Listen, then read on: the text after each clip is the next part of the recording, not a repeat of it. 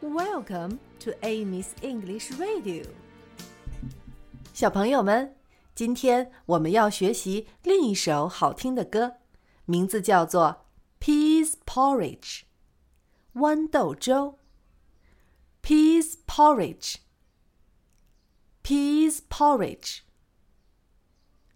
Peas porridge. 豌豆粥有热的，有凉的。热的是 hot hot hot，凉的是 cold cold cold。豌豆粥在锅里放了九天啦，在锅里是 in the pot in the pot in the pot。 九天是 nine days old. Nine days old. Nine days old.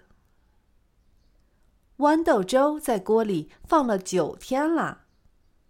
Peas porridge in the pot, nine days old.